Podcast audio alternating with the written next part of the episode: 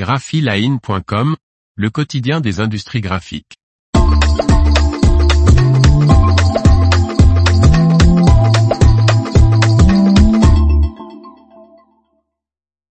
La Zune G33XL offre de nouvelles possibilités à Servos Publicité.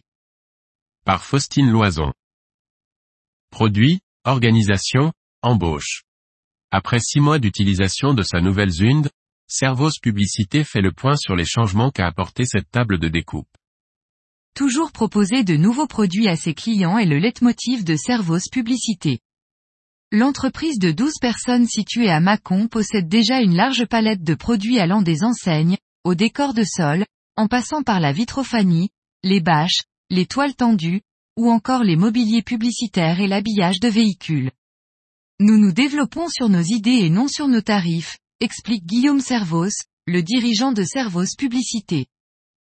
En décembre dernier, Servos Publicité a franchi une étape cruciale en investissant dans une deuxième table de découpe Zund, le modèle G33XL 2500 de format 3,2 par 2,5 m équipé du module de fraisage RML de 3,6 kW. Cette nouvelle acquisition a remplacé une machine de fraisage basique à commande numérique sans repérage via caméra ni changement d'outil automatique, qui ne pouvait plus répondre à leur volume d'activité croissant. Elle complète le parc comprenant une autre Zund avec une tête de fraisage moins puissante. La G33XL nous permet de fraiser des matières beaucoup plus dures que nous n'aurions pas pu faire auparavant, comme de l'aluminium, des blocs LED ou le bois.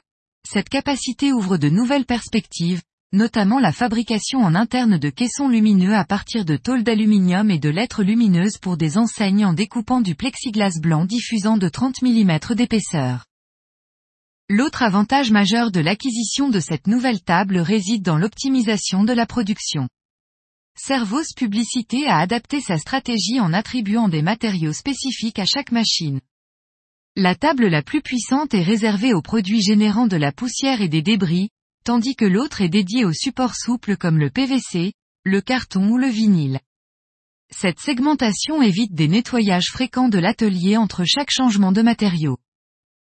De plus, les deux machines fonctionnent sur le même logiciel et avec les mêmes outils, facilitant ainsi la post-production et permettant l'interchangeabilité des outils.